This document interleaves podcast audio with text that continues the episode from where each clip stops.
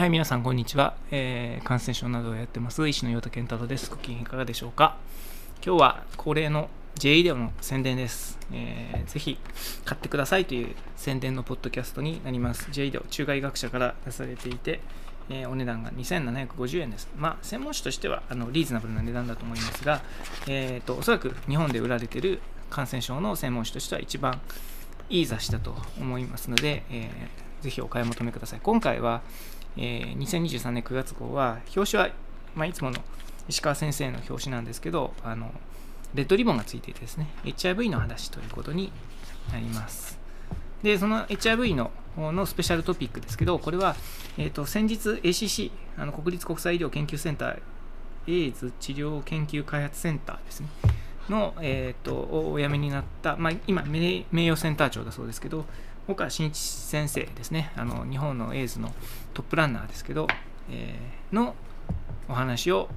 岩田が聞いてます。めっちゃあの役に立つというか面白いですし、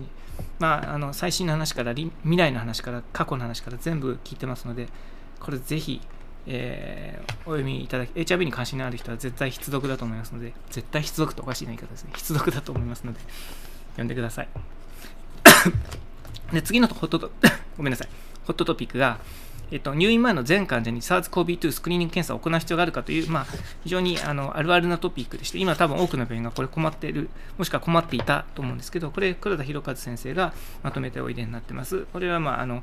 ディスカッションとしては非常に面白いと思うので、ぜひあの参考にしてみてください。で次は突破口ですね。僕が書いていたやつですけど、えっと、突破口は、えー、今回はあの、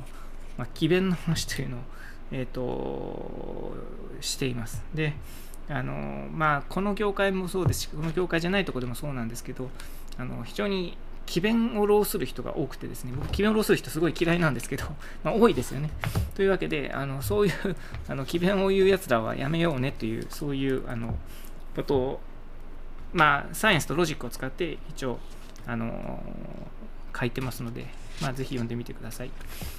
で次が、えーと、グラム染色ですね。グラム染色所見とバイオ結果からどう考えるで、これも黒田博和先生がやってて、今回は、えー、グラム陽性監禁がずっと続いてますけど、ノカルジアということになります。ノカルジアは、えーと、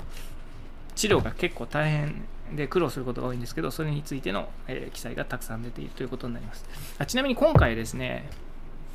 の GA では、なんか結構トピックがかぶってるところが多くて、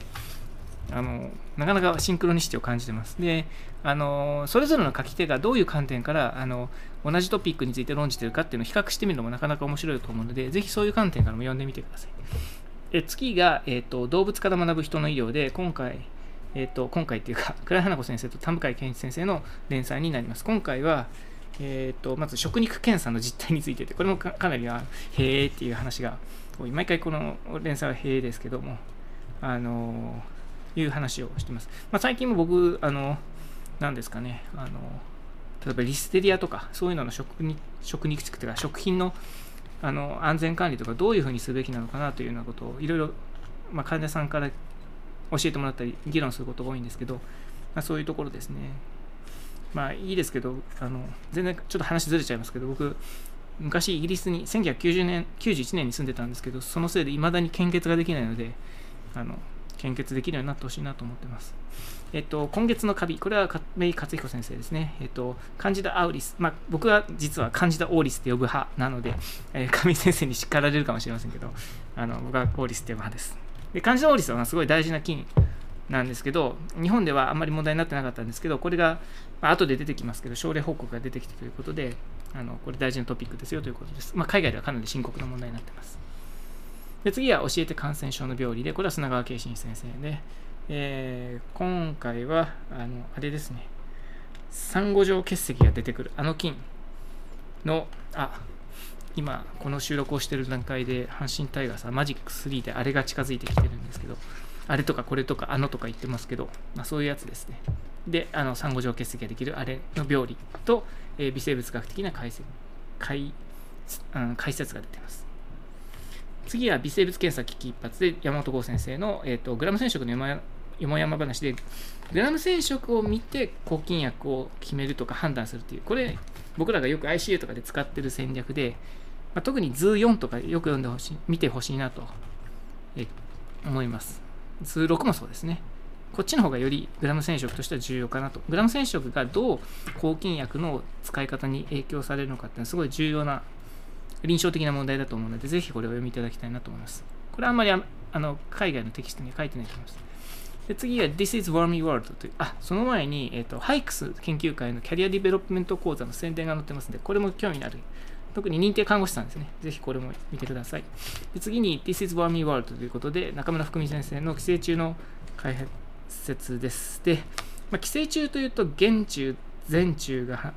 話題になりますけど、今回はダニです。そしてマダニです。あの、これ、よく出てくる写真があ出てきています。で、ダニがあの起こす病気はあの非常にたくさんありますので、えーと、それについての解説です。えーまあ、二次的に起こす感染症は必ずしも寄生虫感染とは言わないんですけど、ダニ自体がまああれですからね、そういうことです。まあ、もちろん、海鮮のようにダニそのものの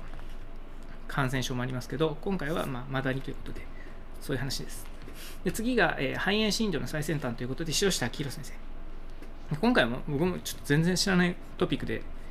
まあ、正直言ってよく理解できてないんですけど、まだ、えー、大気汚染物質肺炎の関連性ということで、えー、大気汚染物質の推定、これ、あの、次の号にもどうも解説が続くらしいんで、今回はその触りのところなんですけど、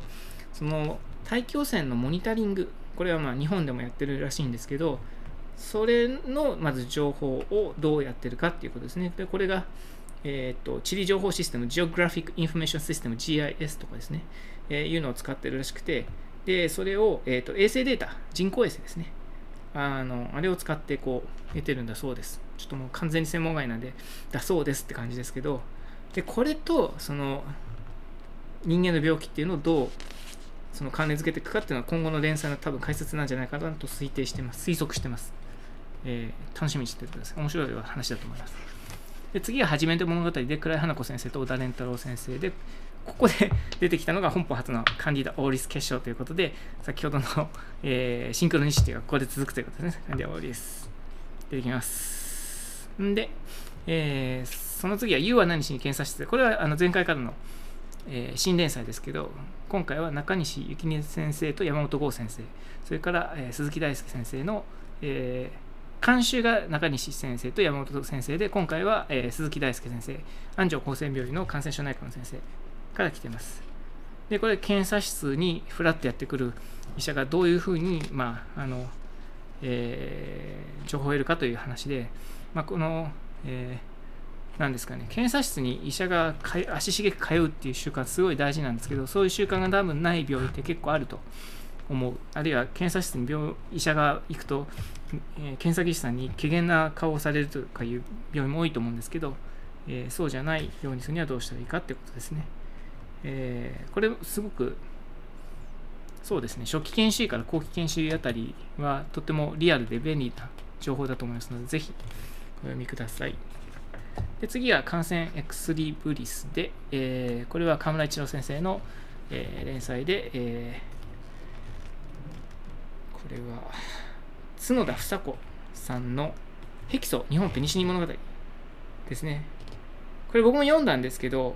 新潮社の本で多分今絶版になってるんじゃないですかね。僕も今、昔読んだけど今どこにあるんだろう本棚のどっかにあると思うんですけど、ヘキソってのは何かっていう話で、まあ、日本でもペニシリン作ってましてという話です。これめっちゃおもろいので、この話は。で、今回は、あの、その、日本のペニシリン開発と、日本の、えーと、第二次世界大戦の時の戦局っていうのを、えー、年表も載っていて、歴史好きにはたまらん、えー、トピックになってます。ぜひお読みください。次は呼吸器感染症山々話で倉原優先生の連載で、えー、例のネーザルハイフローですね。で、これの、えー、飛散距離の話です。なんかネーザルハイフローだとむっちゃエアロゾル出るんちゃうのと思いきやそうでもないっていう話が、ベンチュリーが結構出るんですね。知りませんでした。え次が、えマイナスから始める性感染症診療谷崎隆一太郎先生の連載で今回から、えー、正規ヘルペスですね。あのジェニタルハーピスの話になります。えっ、とまあ臨床現場でよく見る病気ですね。で次が、えーと、ジョイスプレゼンツしておきたいがん感染症で、えー、関谷憲隆先生、えー、ここであのさっきのシンクロニシティがまた出てきて、ノカルジア感染症が出てきます。今回は、まあ、がん移植患者のノカルジア感染症ということで、まあ、もちろん免疫抑制のある方で、えー、問題になりやすいということですね。で、次が、えっ、ー、と、小児感染症ニュースで、えっ、ー、と、草間良樹先生の、えー、大阪大学の草間良樹先生の連載ということになります。で、えっ、と、ここでは、えっ、と、コロナの問題になってますね。で、特にロング COVID、まあ、なかなか話題になりにくいロング COVID ですけど、えっ、と、それの、えー、問題のトピックが出ていて、で次に、えーと、小児の尿路感染症の抗菌薬の治療期間の、え、差というものの比較についての、え、トピックが出ています。えっ、と、それから、そうですね。基本的にはロング COVID とそれの話ですね。はい。まあ、小児のロング COVID は僕、ちょっとあんまり経験がないので、えー、ちょっと後で精読してもうちょっと勉強したいなと思います。大人のロングコピットは割と見ます。で、次が えっと、うん総合内科感染症科の、えー、連載で、えーと、的野隆先生の監修で、今回は西澤智則先生、えー、大橋祐介先生、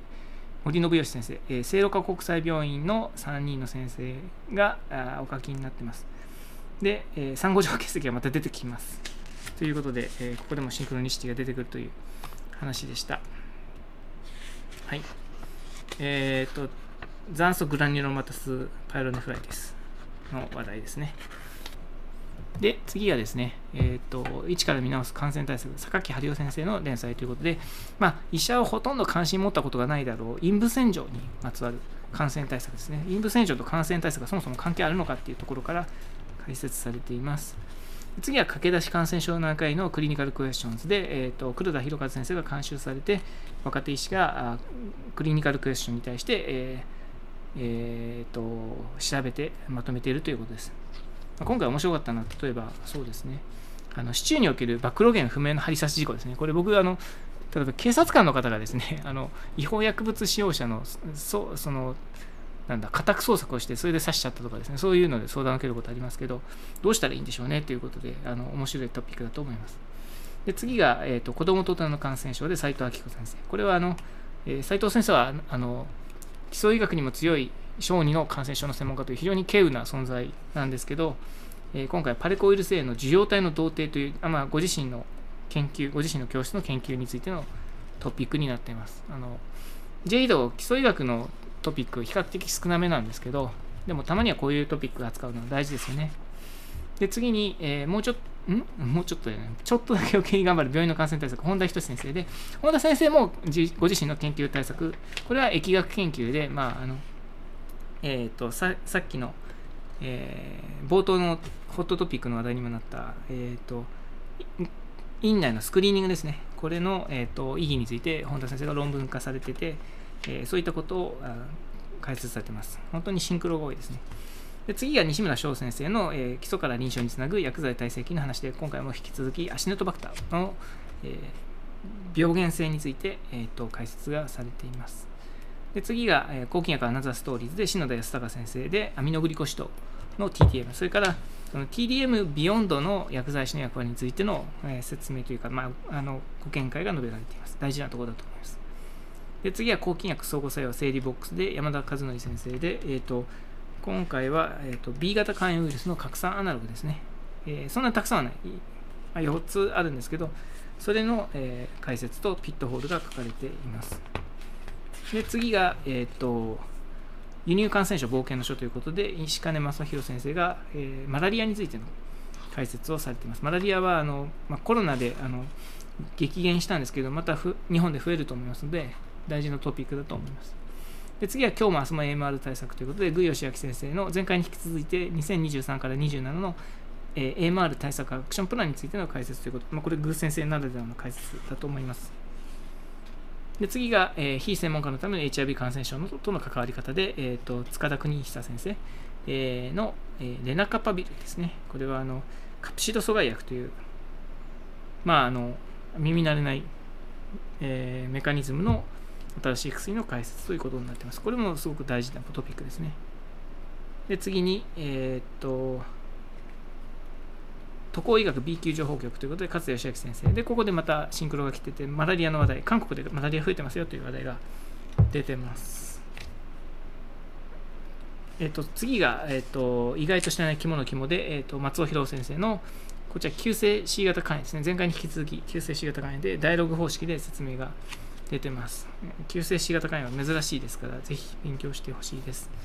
で次に、あの手この手の ASP ということで、えっ、と、橋秀樹先生ですね。で、えっ、と、抗菌薬適正使用の、えーまあ、薬剤師にできることということでさっきのアミノグリコシド TDM に続いてあのすごく大事なところだと思いますね。これも結構シンクロしてますから、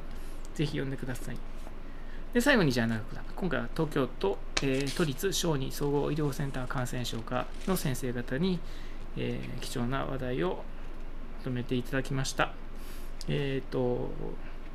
そうですね、特に小児の臨床研究っていうのは、まあ、大人に比べると数が少ないので、こういうのの紹介はすごく大事だと、えー、思います。えっと、ほうほう、あの、JAMA の、えー、分娩時の、例えば、母体へのアジスロマンシンへの投与が途上国においてどうかとかですね、まあ、ちょっとあまり普段勉強しない、まあ、これ結局ネガティブスタディだったんですけど、あのあまり聞き慣れないところについて、えーと、まとめられていて面白いなと思いました。ということで、えー、今回も JA で盛りだくさんですので、あのぜひ、えー、買って読んでください。それから、あのえーと、端末ですけど、あの抗 HIV エイズ薬の考え方、使い方、そして飲み方のバージョン3がもうすぐ出ますので、それの宣伝が出てます。これももうすぐ出ますので、ぜひ、まあ、最後の今構成中ですけど、うんと こういうのを最後の構成をした後でまた別の薬が出てしまうというあるあるな問題がありますけど、まあしょうがないですね。次号はですね、11月で、えっ、ー、と、VRE のトピックが待ってます。これも楽しみですね。というわけで J であ、そうだ、忘れてた。最後に、あの、坂本文夫先生の、えっ、と、泣く子も黙る感染対策ってこれ新しいのが本が出まして、これ僕も読みました、読みましたっていうか、j ドで連載されてたやつですけど、めっちゃ面白いので、表紙もすごいインパクトあるので、これがあの今回の j ドの一番後ろに載ってます。裏表紙というんですかね。あのこれも含めてぜひごひいきにしてください。じゃあ皆さんいい一日をお過ごしください。